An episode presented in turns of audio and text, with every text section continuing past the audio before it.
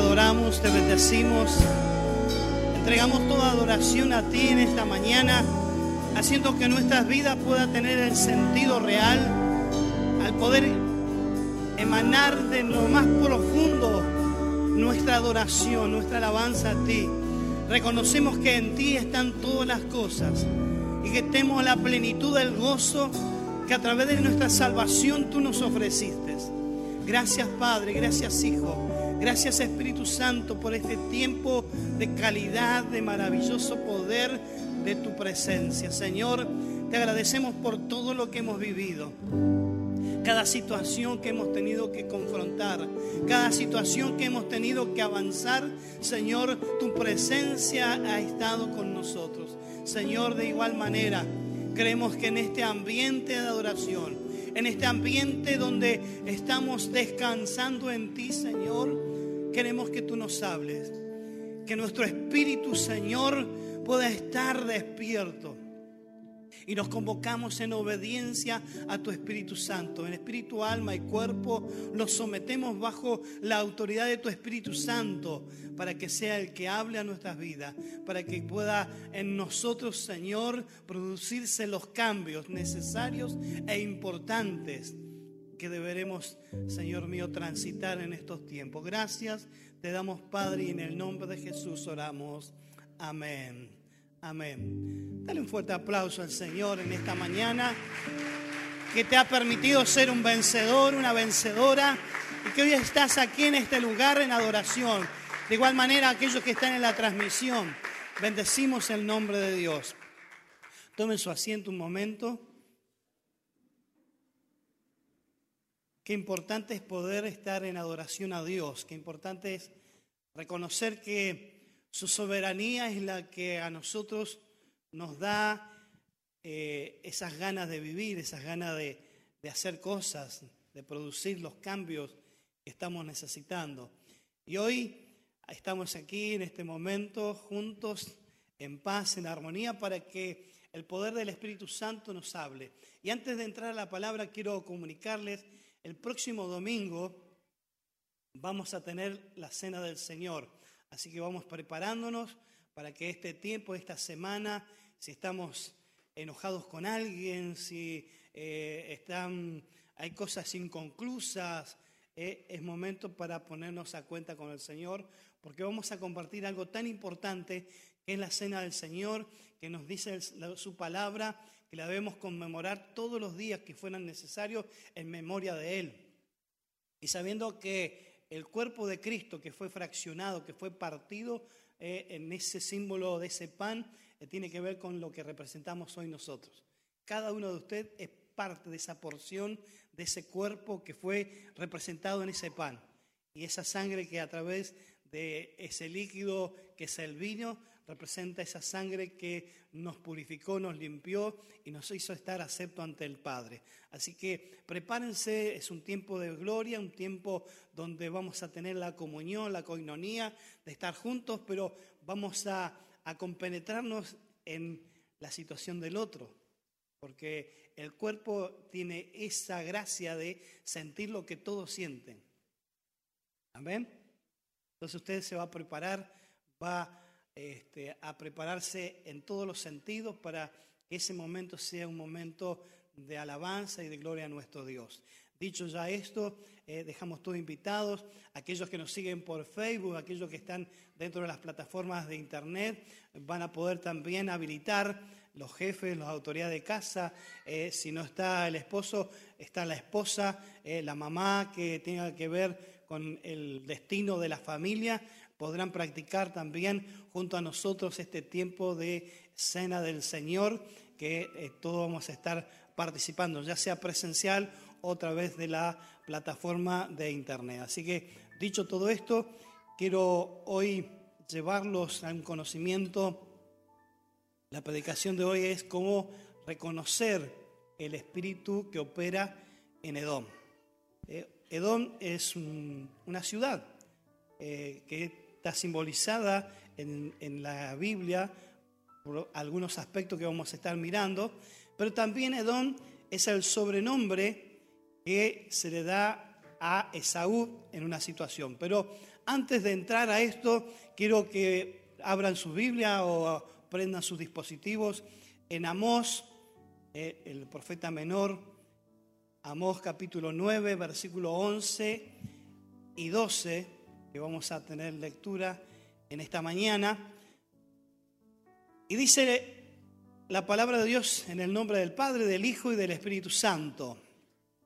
En aquel día yo levantaré el tabernáculo caído de David y cerraré sus portillos y levantaré sus ruinas y lo edificaré como en el tiempo pasado, para que aquellos sobre los cuales es invocado mi nombre posean el resto de Edom.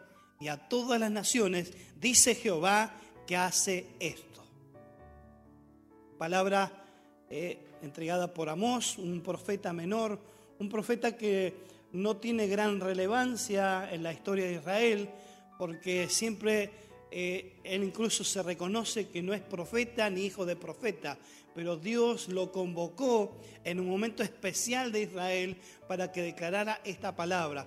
Y Amós, eh, como connotación y como conocimiento, era un hombre que trabajaba en el campo. Él estaba recogiendo higos, cuidaba ganado y así lo llamó Dios para entregar este mensaje que hoy vamos a visualizar para que podamos entender lo que el espíritu que opera en Edom eh, no es Edom en sí mismo, sino que el espíritu que opera hoy en medio nuestro. Algo que tenemos que reconocer en este tiempo, en esta temporada que Dios nos está habilitando y nos ha llamado a la guerra. Y como decimos siempre, eh, estamos en guerra, no es que va a empezar una guerra, estamos en guerra continuamente. Todos los días el enemigo nos está haciendo la guerra. Y la guerra la tenemos que ganar. Y para ganarla tenemos que tener eh, conocimiento. Eh, de qué armas tenemos, cómo son las estrategias del enemigo, para poder ir en contra de esas estrategias para que nosotros podamos ser vencedores, victoriosos. Amén. Entonces, para reconocer el espíritu de dónde necesitamos eh, un poco visualizar qué es lo que pasó aquí en este tiempo donde Amós declara esta palabra, donde dice que en aquel día yo levantaré, hablando Dios a través del profeta, dice, Dios se encargaría de levantar el tabernáculo caído de David. Y algo esencial que tenemos que reconocer en este tiempo. ¿A qué se refiere cuando Dios le dice que va a restaurar el tabernáculo caído de David? Y esto tiene que ver con la alabanza y la adoración. David conocemos que era un hombre que estaba siempre en adoración a Dios. Él estaba cuidando el rebaño de su padre, allí cuidando los destinos de la herencia de sus hermanos, porque todos sus hermanos eran hombres de guerra, eran eh, valientes que salieran a pelear y estaban dentro de un ejército y él estaba cuidando el patrimonio familiar, ese patrimonio que mm, significaba el avance, significaba la estabilidad. Y él estaba allí, pero él no solamente hacía el trabajo que tenía que hacer en lo natural, él tenía una actividad espiritual donde él adoraba a Dios, donde reconocía a Dios, donde sus fuerzas se hacían eh, visibles en Dios, donde él podía encarar al león, al oso, cuando venía en contra de su rebaño, de esas ovejas que él estaba cuidando, y le enfrentaba allí con su callado, allí con su onda, él tenía la actitud, pero todo eso lo llevaba solamente y principalmente en que él estaba adorando a su Dios. Él no era valiente porque era valiente, era valiente porque tenía a Dios.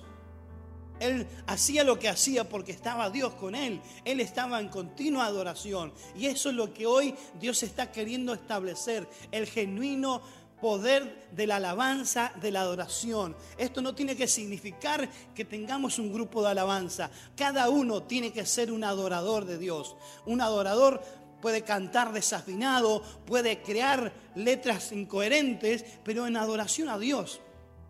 Porque no tenemos la habilidad de hilvanar algunas palabras para adorar a Dios. Pero como nos salga, la situación es que adoremos a Dios.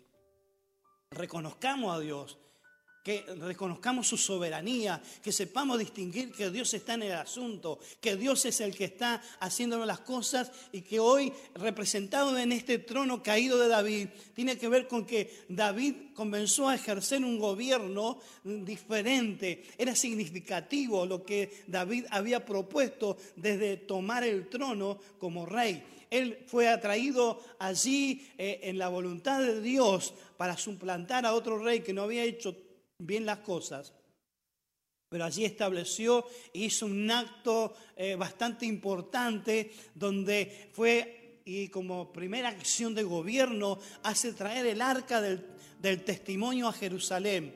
Y esta actitud de traer el arca del testimonio a Jerusalén era para convertir la ciudad capital del reino, la ciudad de Jerusalén, en un centro de adoración, en un centro donde podían adorar a Dios, donde había un reconocimiento a Dios. Eso es lo primero que hace David. Por eso es que hoy necesitamos restablecer retomar a través de la acción de Dios en querer levantar el tabernáculo caído. ¿Por qué caído? Porque todo esto lo hizo David, lo dejó establecido, dejó principios, dejó eh, todo algo ya preparado dentro de su reinado. Después se desvió de algunas cosas, pero nunca dejó de adorar a su Dios. Siempre tuvo un reconocimiento de que necesitaba estar con Dios. Siempre estuvo en su momento difícil de haber pecado contra Dios, de haberle fallado a Dios. Él internamente tenía una actitud del corazón de decirle, Señor, quítame todo lo que quieras quitarme, pero no me aleje de tu Espíritu Santo. No saque de mí tu Espíritu Santo. No saque la presencia tuya de mí, porque es la manera que yo puedo restaurarme. Es la manera que yo puedo actuar, porque si tu Espíritu Santo no soy nada. Esa es la adoración, es el reconocimiento. Usted y yo necesitamos hoy reconocerlo a Dios en todos nuestros caminos, no en algunos caminos, en todos nuestros caminos necesitamos hacer que Dios prime, hacer que Dios sea reconocido, hacer que Dios sea representado a través de mi vida para que la gente crea. Es algo tan importante en el cual Dios nos está preparando hoy. Y para esto necesitamos avanzar, necesitamos eh, hacer cosas que son, eh, mm, de repente pueden ser complicadas, pero en obediencia las hacemos para Dios. Allí, en este tiempo donde establece eh, David su reinado, muestra y allí se hace y se, mm, se concreta la promesa de Abraham ese patriarca que en su momento fue dado una promesa de parte de Dios, donde le dijo que su descendencia iba a ser rebendecida, que su descendencia no iba a tener manera de ser contado, porque lo, lo comparaba con la arena del mar, lo comparaba con las estrellas del cielo, no iba a tener límites esa propuesta de Dios en promesa a Abraham que luego se va concretando en cada una de las generaciones y hoy nos llega a nosotros. Hoy necesitamos decirle al Señor, ven Señor a levantar ese tabernáculo que está caído en nosotros. Necesitamos nosotros renovar nuestro eh, mover en Dios. Necesitamos nosotros acercarnos más a Dios en cosas concretas, en cosas bien abstractas, en cosas que necesitamos mostrar de la manera más preponderante, en una manera visual, en una manera eh, estratégica. Todo tiene que ver con esto, porque David eh, hizo que la nación de Israel fuera en ese momento una potencia militar, fuera un, un medio económico que favorecía a todos en ese momento. Y en toda esa región de Oriente empezaron a ver que Israel era cabeza y no era cola. Allí es donde eh, empezamos a ver las bendiciones de Dios ya establecidas a través del accionar que tuvo David de restaurar en ese momento la adoración al único Dios. Porque se venía adorando a otros dioses, habían otras cosas que estaban sucediendo. Entonces allí eh, Dios empieza a destacar en esta acción eh, en David, pero allí empezó a actuar el destino profético que había a través de, esa declaración de Dios sobre Abraham. Entonces Dios bendijo a Abraham esa eh, herencia de bendición, pasó Isaac y así a Jacob. Y allí en Jacob también empezó a llegar a su descendencia. Pero aquí hubo un quiebre, aquí hubo algo que tenemos que referenciar, algo que necesitamos visualizar. Era de Dios que ese reloj desapareciera. Así que no tengo tiempo ahora, así que van a tener que aguantar ¿eh? y van a tener que estar atentos a Dios, porque Dios está queriendo hablarnos en esta mañana y estamos propicios hoy ¿eh? en querer escuchar la voz de Dios para poder tomar el énfasis de lo que Dios está queriendo hacer en nosotros. Y nosotros hoy necesitamos visualizar este espíritu de don, este espíritu que eh, a través de los tiempos fue en distintas partes de la Biblia haciendo una problemática, haciendo que el pueblo de Israel tuviera circunstancias eh, que no eran las convenientes, eran circunstancias que empezaban a delinear ciertos tipos de temas que empezaban a aparecer y que tuvieron que ellos emerger en una solución, emerger en una situación de cambio. Entonces necesitamos hoy que a través de la palabra de Dios podamos referenciar este espíritu que opera en Edom. Y esto, Edom significa rojizo, eh, significa eh, colorado, eh, y es uno de los sobrenombres que le dan a Esaú, el hermano mayor de Jacob. Y dice Génesis 25:30, para que ustedes puedan ver allí lo que dice la palabra. Dijo a Jacob, te ruego que me des a comer de ese guiso rojo, pues estoy muy cansado. Por tanto, fue llamado su nombre Edom. ¿A quién fue llamado Edom? A. Aquí representamos en este nombre, aquí en este nombre estamos referenciando algo de una situación.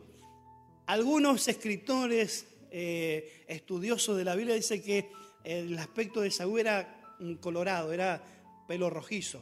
Pero aquí la escritura nos dice que ese nombre se le fue dado porque él deseó ese guiso rojo del hermano que estaba cocinando. Eh, no sé si serían lentejas, serían porotos, serían garbanzos, pero era un aspecto, o le pusieron un chorizo colorado, no sé, eh, algo colorado tenía, o eran porotos colorados, no sabemos. Pero la idea es que hubo una acción, hubo una situación que después Esaú se vio arrepentido y eso generó un quiebre, una separación de los hermanos. Aquí dice la palabra que Jacob estaba allí cocinando y llegó, ¿cómo llegó Esaú? Dice que llegó con hambre, tenía ganas de comer y vio ese guiso y le dio ganas de comer, pero ¿cuál es la otra parte que nosotros tenemos que mirar? Dice, pues estoy muy cansado. Esaú llegó cansado. Y allí generó una situación. Es por eso que hoy te quiero decir que el espíritu de Edom es el que te produce distracción. Es el espíritu que hace que nuestra carnalidad aparezca y tengamos malas decisiones. Cuando tenemos hambre y cuando estamos cansados, no tomemos decisiones. Porque va a verse perjudicada la persona al tomar decisiones con estas dos actitudes, tener hambre y estar cansado. Cuando tengas que tomar decisiones importantes, descansar. No lo tomes eh, en el cansancio, porque vas a tomar la, peor decisión. Vas a dejar que lo mejor de Dios desaparezca, porque tu cansancio te nubla, tu cansancio te hace sentir desorientado y más cuando tenés hambre. Fíjate que la actitud de Saúl es, él cambió la primogenitura, la bendición del el padre hacia él por ser el hermano mayor, el hijo mayor, que tenía todos los beneficios. Y bueno, allí tuvo una artimaña entre Jacob y eh, su mamá, hicieron todo un, un asunto. El asunto es que allí, previo a esto, que aconteciera, tomó la decisión, dame de ese dame de ese plato que estás cocinando, eh, pero yo te lo voy a dar si vos me das la oportunidad de recibir la bendición tuya. Bueno, dale, pero dame rápido, que estoy cansado y estoy eh, eh, hambriento. Eso le repercutió, porque eso se ejecutó, eso aconteció, y allí vino una separación, y allí se cumplió lo que proféticamente estaba establecido al nacimiento de estos gemelos. Dice que el menor venía enganchado en el pie del mayor. Y que la palabra profética era que el menor estaría sobre el mayor. Ahora convengamos que no fue la mejor manera de haber obtenido la primogenitura, siendo que él era el menor. Eran gemelos, uno nació primero, Esaú eh, nació primero y por eso se cuenta como mayor.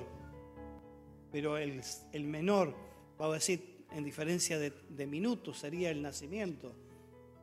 Pero obtuvo esa bendición de parte de su padre. Y allí se generó todo un conflicto. Entonces, es por eso que la tierra de Edom, los habitantes de Edom son descendientes de Saúl. Y eso es lo que todavía actualmente se viene gestando en el lugar de Oriente, diversas peleas, diversas circunstancias que tienen que ver con esta problemática que aconteció a causa de una mala decisión de alguien. Entonces, lo que podemos revelar en este tiempo a través de lo que nos dice la palabra, que Don representa nuestra naturaleza carnal en la simiente de Abraham. Nuestra naturaleza carnal en la bendición de Dios. Y recuerden, y esto ténganlo en cuenta, estamos hablando eh, de la, en esto de, la simiente de Abraham, la promesa de bendición que estaba en Abraham estaba depositada en estos dos personajes. No eran gente extraña, no era gente de otro lugar, no era uno de un lado y el otro del otro. Eran nacidos de la misma madre, era el mismo padre, tenían las mismas situaciones, tenían la misma herencia, pero allí se generó un conflicto. Y ese conflicto hizo atravesar una circunstancia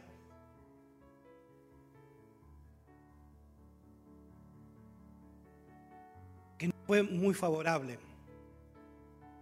Allí en esto de poder encontrarse en la representación de esta simiente, eh, la promesa de Abraham, allí apareció la carnalidad. Génesis 36, 43.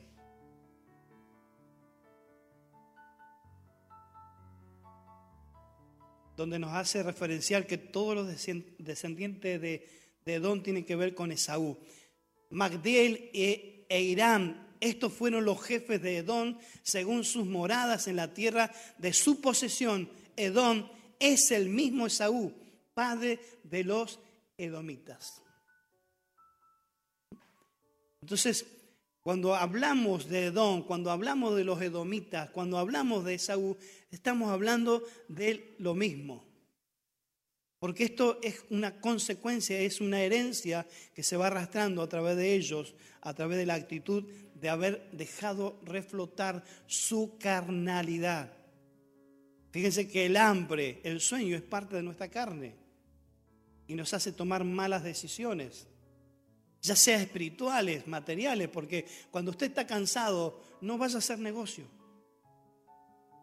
Cuando usted esté cansado, no tome decisiones por sus hijos. Y más si está.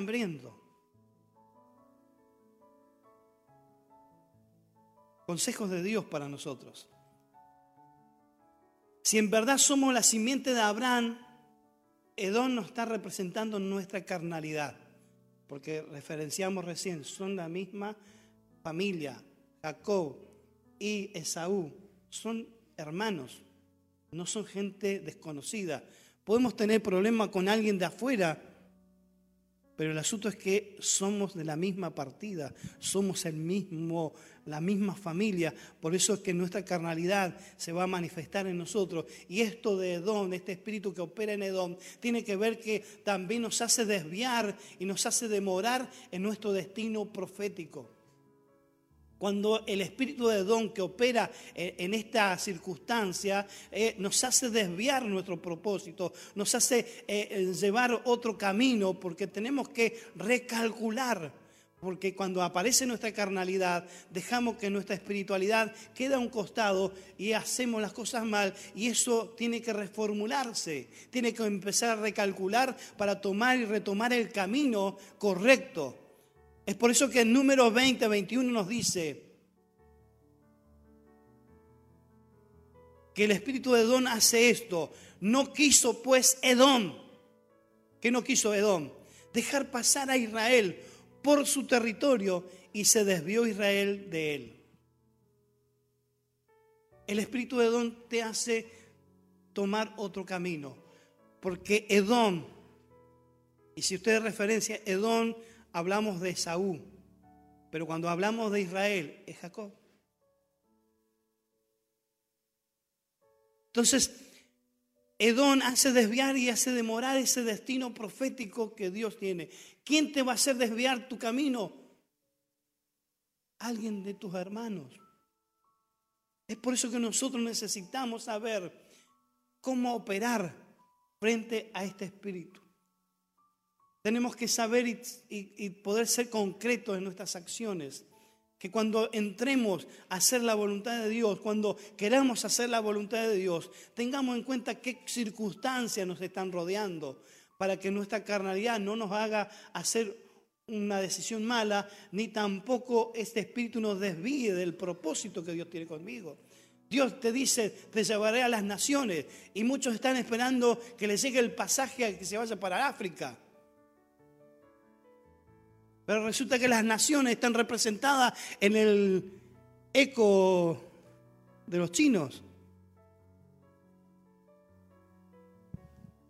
O las naciones eh, en los hermanos bolivianos que están cultivando muchas chacras. Allí tenemos oportunidad para ir a las naciones. Pero nosotros estamos esperando un pasaje. Estamos esperando que Dios nos habilite. Si hay y, reconocemos los ministerios que hay misioneros, Dios cuando levanta a alguien hace todo lo posible para que esas personas lleguen a su destino. Pero Edom te hace desviar, Edom te hace poner límite. Edom hace que las cosas no sucedan porque te pone límite. Dice números 20, versículo 21. Perdón, ya lo había dicho, el siguiente. Números 34, 3.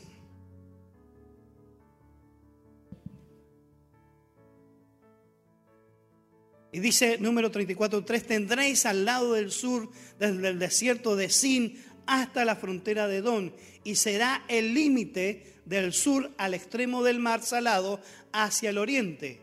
Josué 15.1 nos dice que la parte que tocó en suerte a la tribu de los hijos de Judá, conforme a su familia, llegaba hasta la frontera de Edom, teniendo el desierto de Sin al sur como extremo meridional. Siempre vas a tener y va a estar encapsulado, vas a estar encajonado, no te va a dejar avanzar. El espíritu de Edom te va a hacer eh, que te pongan límites. Y muchas veces los límites los dejamos nosotros también, porque muchas veces Dios tiene cosas, está tratando con nosotros, pero le ponemos límite al Señor. Ir y predicar el Evangelio a todas las criaturas y para que ellos puedan ser salvos. ¿eh? Ir y predicar el Evangelio. E ir y predicar y hacer discípulos. Ah, no, pero eso lo hace el pastor y los líderes. No, todos estamos llamados a ir y a ser discípulos. Y a todos estamos llamados a ir y predicar el Evangelio. Cada uno tiene que poner su parte. No ponga límites. No dejes que don te ponga límite. Vos podés hacerlo porque la palabra dice que esto es un mandamiento de Dios. Ir y predicar el Evangelio. Ir es algo bien determinado. Es una orden. Ir. No dice ir los pastores y los líderes a predicar el Evangelio. Ir y predicar el Evangelio, el grupo fue por vos. Ir y predicar el Evangelio, los varones. No, ir y predicar el Evangelio. Estamos todos incluidos. Cada uno está en eso. No pongas el límite, no dejes que Don te ponga límite. Y los límites tienen que ver, ah, no, pero eh, que predique fulanito porque predica mejor.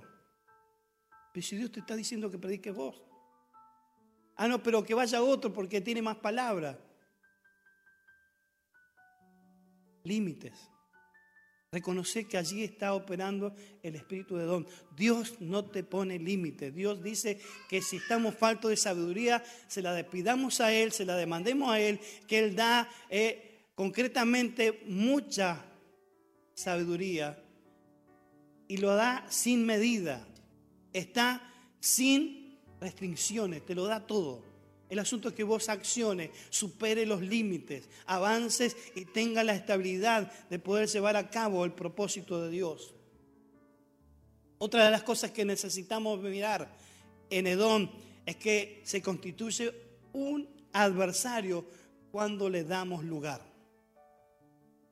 Es una oposición, es tu enemigo. Primera Reyes 11:14. Fíjese lo que le estaba pasando a Salomón.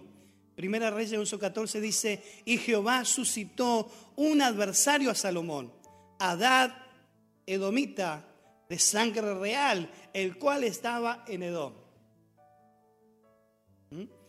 Salomón, con todo lo que estaba teniendo, dice que Dios levantó un adversario, porque era necesario, pero ese adversario eh, era el que le empezaba a dar eh, y le ponía los límites, le ponía eh, las trabas, era el, la piedra en el zapato, era el obstáculo para avanzar, era el que se ponía como adversario. Y nosotros necesitamos hoy romper esa adversidad. El enemigo quiere operar a través del espíritu de Don para hacerte caer en desgracia, para hacerte caer en fuerza, para traerte el desánimo. Pero también otra de las cosas que necesitamos visualizar en Edón es que Él nos representa el lado rebelde de nuestra carnalidad en no querer someternos. Y aquí tenemos que tener el cuidado. Edón nos hace poner rebelde. ¿Por qué tengo que ir yo? Ah, siempre somos los mismos. ¿Por qué tengo que congregarme? Si yo en mi casa lo puedo hacer. Si vos no cumplís lo que la palabra dice, estás en rebeldía. Y la rebeldía no es buena. Segunda de Reyes 8, versículo 20. Fíjate la acción de este espíritu. Dice 2 Reyes 8:20, en el tiempo de él se rebeló Edom contra el dominio de Judá y pusieron un rey sobre ellos. El que se opone a las autoridades, el que empieza a ver las cosas no están funcionando, eh, lo que empiezan a criticar al pastor, empiezan a criticar al líder, empiezan a criticar su congregación, es un signo de rebeldía. Porque cuando estamos en esa actitud, enseguida buscamos, no, tiene que haber otro, vamos a seguir a fulanito porque eso sí que tiene palabra. O escuchás a alguien que dice, no, sí, Dios me llamó a mí, yo también soy pastor. ¿Por qué tienen que hacerle caso a Iván? Y a mí también Dios me puede hablar. Pero Dios estableció orden. Hoy estoy como jefe, como autoridad, como papá de esta casa. Mañana no sabemos. Podrá ser cualquiera de ustedes. Pero cuando están en obediencia, ustedes van a ser bendecidos. Pero cuando estamos en rebeldía, hay maldición. El espíritu de don te hace poner rebelde. La rebeldía no es buena. La rebeldía quita el crecimiento de una congregación. La rebeldía hace división. Porque fíjese lo que hace. Busca eh, de poner rey. Si ya había un rey, ya había alguien que estaba tomando los destinos de, esa, de ese pueblo. Pero no, ellos tenían que poner otro rey. Se da cuenta que las divisiones, cuando alguien se va de una iglesia y forma otra iglesia, está en rebeldía. Y eso no es bueno. Otro de los puntos que necesitamos saber acerca de Don es que levanta altares a dioses ajenos y tiende a la idolatría. Y esto no necesitamos levantar un altar a la Virgencita, a Seferino, pues eso ya lo sabemos. Eso, eh, estamos hablando de nosotros los que amamos a Dios. Levantar idolatría tiene que ver con exaltar a algún hombre, alguna mujer. Recuerdo cuando yo me convertí y eh, venía ahí en el sur, había, estaba la plataforma y había allí unos palitos trabajaditos, así, una baranda, y, pasamos todos a que nos oraran para sanidad, porque era el momento de pedir por sanidad. Y yo escuchaba a algunos, decía, si pasa fulanito, eso pasa, porque eso sí que Dios lo, usa. ¿Y cuántas veces tuvimos que hablar con gente, eh, hermano, no, no, no nombre más mi nombre, porque yo no fui el que lo sané? Empezamos a trabajar en esto de decirle, no, yo no fui, fue Dios. Y ya cuando yo vi esa situación, yo empecé a tomar en, mi tiempo de decir a la gente, decía, si Dios operó un milagro cuando yo te oré, vos cuando cuentes decirle, el Señor me sanó. Y a mí déjame a un lado, ni me nombre, porque eso es idolatrar. Ah, no, yo recibí al Señor.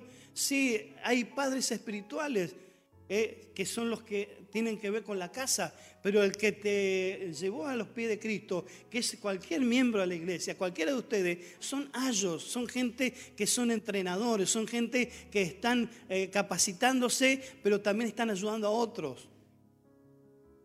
Los ayos son referentes y son importantes en enseñanza, en, poder asistir, en poder ayudar, pero el papá es uno solo.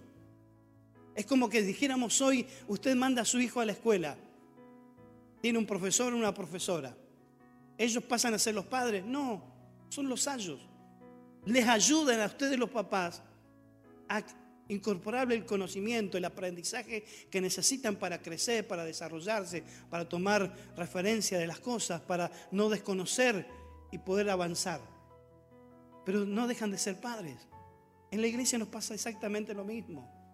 Dios está tomando autoridad con cada uno y en el lugar que cada uno le corresponde. Pues no idolatremos, no exaltemos a alguien porque tiene una actitud diferente. Yo no soy más que ustedes, ni hay alguien más que yo. Estamos todos en la misma línea. Dios tiene complacencia con cada uno de nosotros si le adoramos y le servimos a Él. Segunda de Crónica 25:20.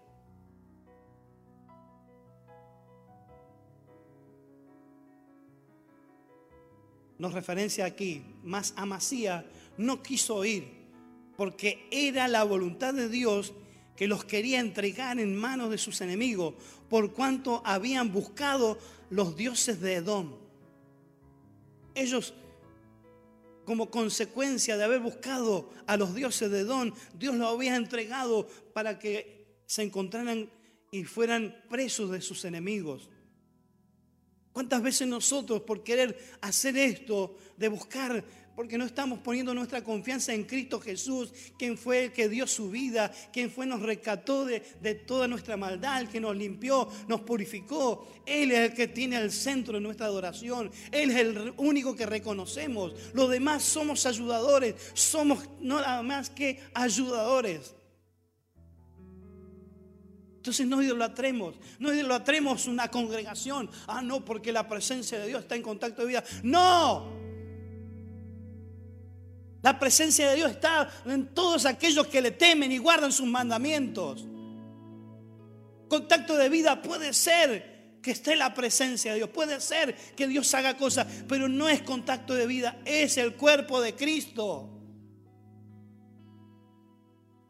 Es por eso que necesitamos tener y visualizar cómo opera este espíritu.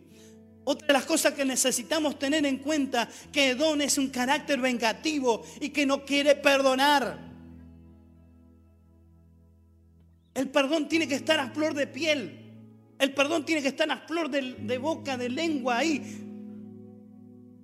Porque tenemos que perdonar.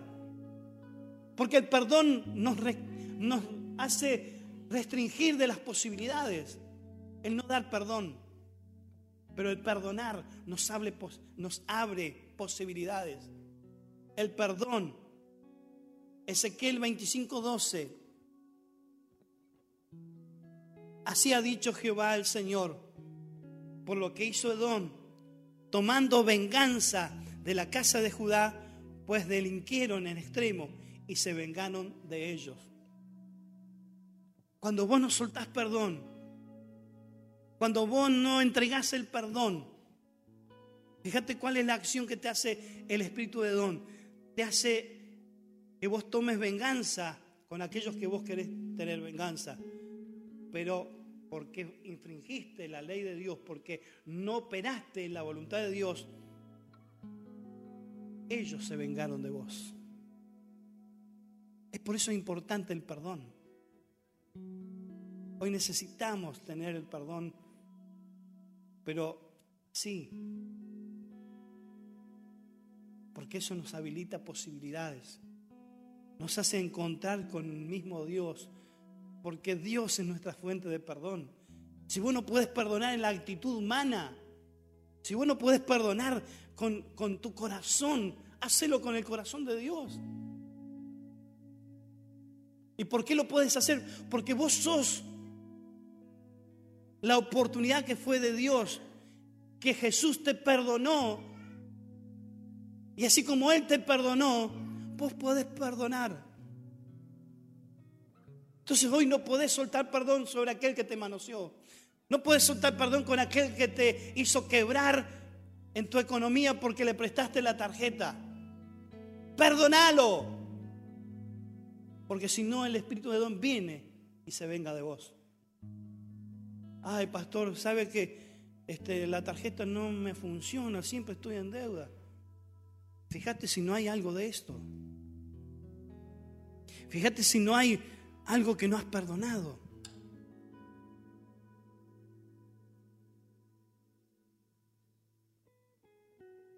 El espíritu de don tiene una particularidad que se regocija en nuestros fracasos. Ezequiel 35:15. Dice Ezequiel 35:15, ¿cómo te alegraste sobre la heredad de la casa de Israel, porque fue asolada, así te haré a ti. Asolado será el monte de Seir. Y todo Edom, todo él, sabrán que yo soy Jehová. No nos podemos alegrar por la caída de alguien que queremos ver caer. Porque le tenemos envidia, porque le tenemos celo. Ah, mirá cómo toca el órgano esa. Ah, ojalá le pase algo. Ah, mira cómo predica ese, qué, qué elocuencia que tiene. Ojalá le pase al espíritu de don.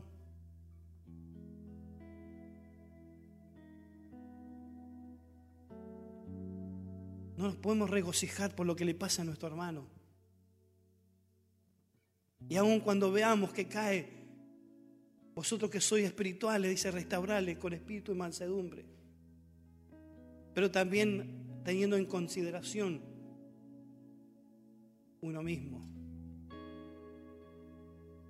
Porque muchas veces tenemos muy pronto el dedo acusador. Pero cuando nosotros hacemos acción, eso viene contra nosotros. Nosotros debemos restaurarle, darle la oportunidad, no cerrarle las puertas. No te digo que aquel que te va a fallar o que te hizo algo, después te come un asado. Lo puedes hacer si verdaderamente lograste activar todo. Pero en el proceso puedes tener ese distanciamiento. Quizás no te juntes a comer un asado. Pero cuando veas y lo veas, saludalo. Y decirle, declararle, quiero orar por vos. No me gozo por lo que te pasó, porque también me puede haber pasado a mí, mirándome a mí mismo. El que quería estar firme, mire que no caiga. Yo puedo decir, ah, a mí no me va a pasar nada, porque estoy en Dios y estoy fortalecido en el Señor. Tened cuidado.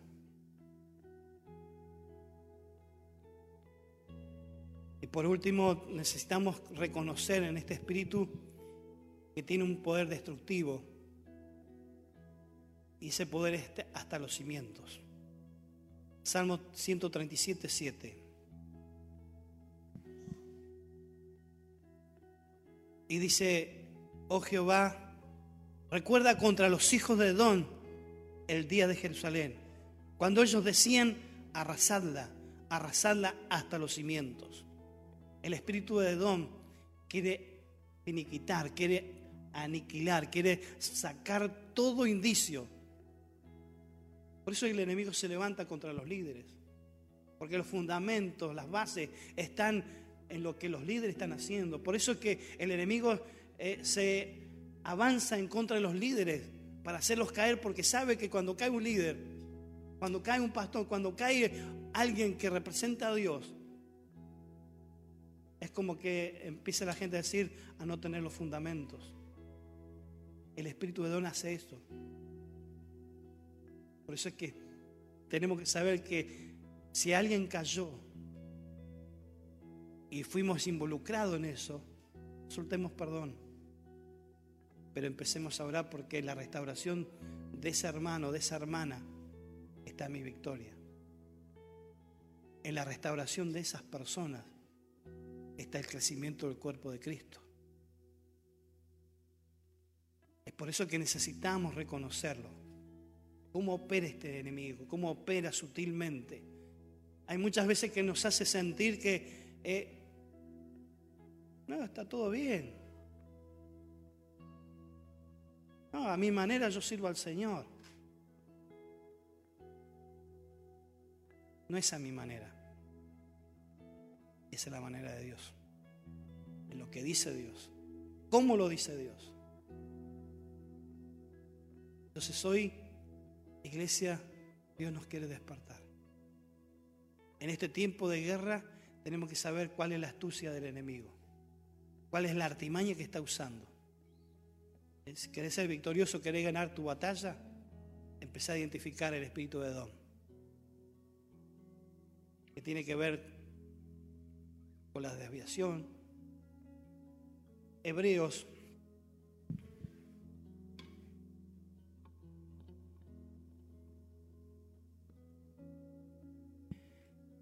Hebreos 12, versículo 15 y 16 dice, en nueva traducción viviente voy a leer, no sé si va a ser la misma que pongan en pantalla. Dice, cuídense unos a otros para que ninguno de ustedes deje de recibir la gracia de Dios. Tengan cuidado de que no brote ninguna raíz venenosa de amargura, la cual los trastorne a ustedes y envenene a muchos. Asegúrense de que ninguno sea inmoral ni profano como Esaú que cambió sus derechos de primer hijo varón por un simple plato de comida. Fíjese lo que pasa en el Antiguo Testamento, lo reflexiona acá y lo hace ver y lo hace notar el escritor de Hebreos. Pero da tips que son importantes. Cuídense unos a otros. Cuando opera el espíritu de don, no nos podemos cuidar. Cuando opera el espíritu de don, la cargada está fácil. Hola, narigón, ¿cómo andás? ¿Qué haces, guatón?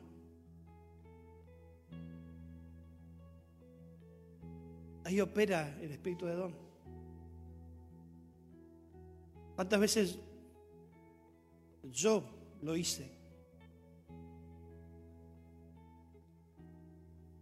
Después me sentí mal Porque ese guatón, ese narigón es mi hermano.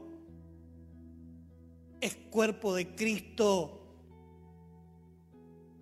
¿Cuántas veces recibía a alguien y decía, ah, ¿tuviste de vacaciones?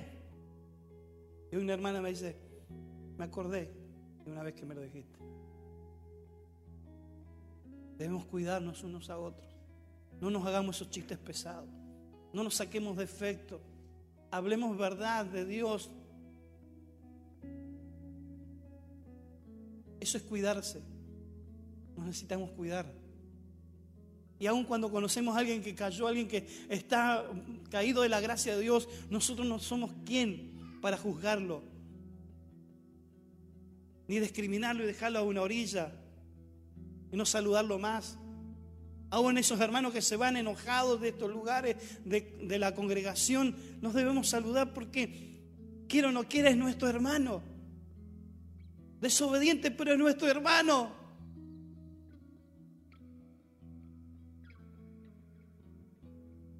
Si queremos ganar nuestras batallas, hagamos que este espíritu no sea resaltado. Para que ninguno de ustedes deje de recibir la gracia de Dios. Cuando nos tratamos bien, cuando nos decimos bien, cuando hablamos bien, eso es bendecir, es decir bien. Pero cuando hablamos mal, hacemos mal decir. Entonces Dios nos dice que nos cuidemos para que ninguno de nosotros deje de recibir esa gracia de Dios. Tengan cuidado, dice, de que no brote ninguna raíz venosa de amargura. Porque esas cargadas, esas cosas que empiezan a, tornarse del facilismo, de, esta carnalidad que nos gusta y nos alegra eh, resaltar las cosas del otro. Ah, no, pero nos tenemos confianza, por eso nos decimos estas cosas. A la larga, porque eso empieza como un enojo. Y no saben qué cantidad de gente hemos ministrado que han empezado con un enojo y se le hace una raíz de amargura. Porque ya es como que el diablo le empieza, porque se lo dijo uno, pero lo repite otro y lo dice otro y lo dice otro, y entonces te termina convenciendo que sos eso. Y la palabra dice que hablemos bien, hablemos verdad. Yo tengo que declarar la verdad.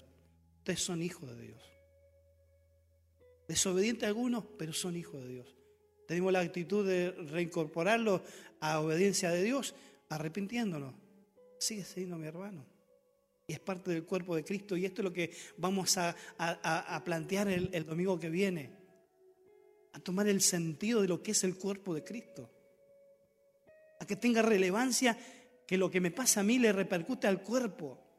Si yo le fallo a Dios, hago que ustedes también sientan eso. Y si no, hagamos la prueba. Ahí atrás había un martillo, tráigame un martillo y le pego en el dedo gordo a, a él. ¿Qué vas a sentir vos? ¿El dolor solamente en el dedo gordo o en todo tu cuerpo? Todo el cuerpo. Y eso es lo que muchas veces hace el diablo. Le pega el dedo gordo, el cuerpo de Cristo, pero repercute a todos. Todos nos sentimos, todos nos dolemos, todos estamos eh, inmersos en la misma situación porque somos el cuerpo de Cristo.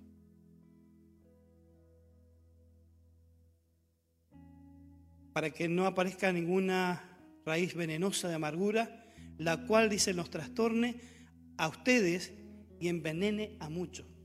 Porque ese que está con bronca, ese que está con raíz de amargura, ese que eh, no queda tranquilo, lo comenta. Y llega un grupo de gente y lo comenta, viste ese desgraciado que, viste, ese, eh, tenía doble esposa. Sí, está mal. Hizo mal las cosas.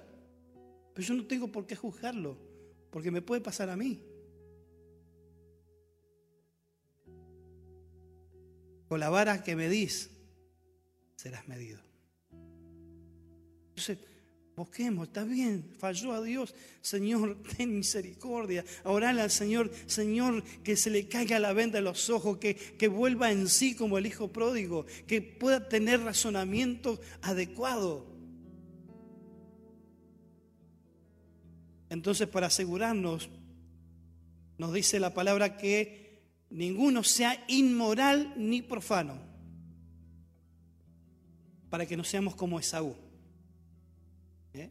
Porque Esaú, al cambiar ese derecho que tenía por ser el primer hijo varón, que tenía eh, toda la bendición del Padre, y lo cambió en esa actitud de cansancio y de hambriento, dijo, sí, tomar, no me interesa. Pero después lo andaba llorando. Y después se levantó en contra de su hermano, lo quiso matar, lo persiguió y, allí hubo una situación horrible de familia. Entonces hoy reflexionemos, hoy miremos.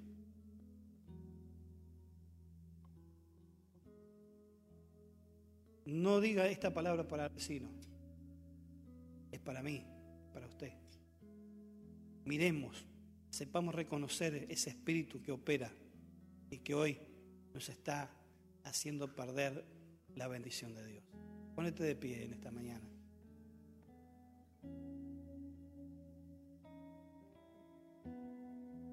Las cosas que desagradan a Dios no las podemos cambiar. Las desagrada y le desagrada. Lo único que podemos hacer es arrepentirnos de haber hecho mal las cosas y ponernos en el camino de obediencia a Dios.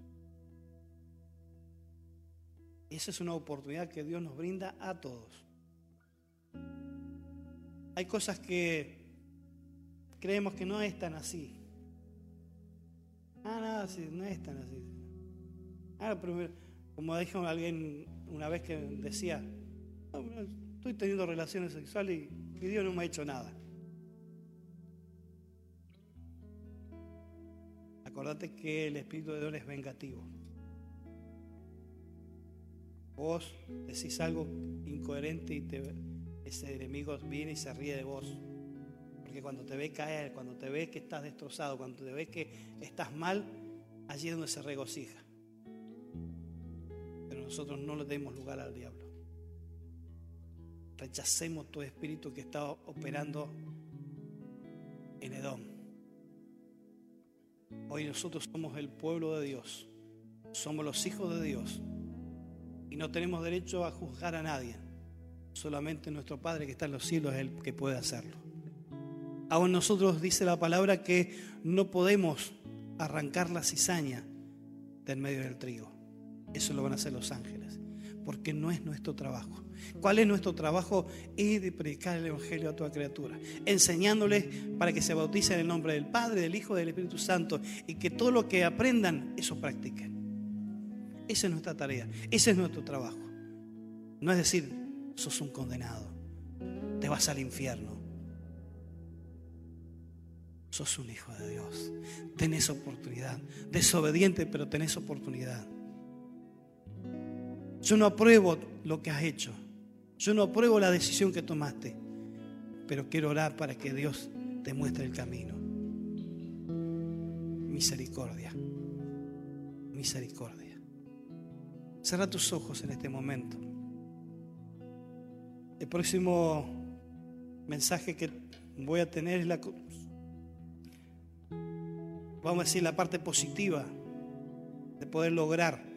Ahora vimos todas las negativas para reconocer cómo opera este espíritu, pero en la próxima vamos a tener el desarrollo de cómo vencerlo, cómo tomar la actitud de poder vencer este espíritu.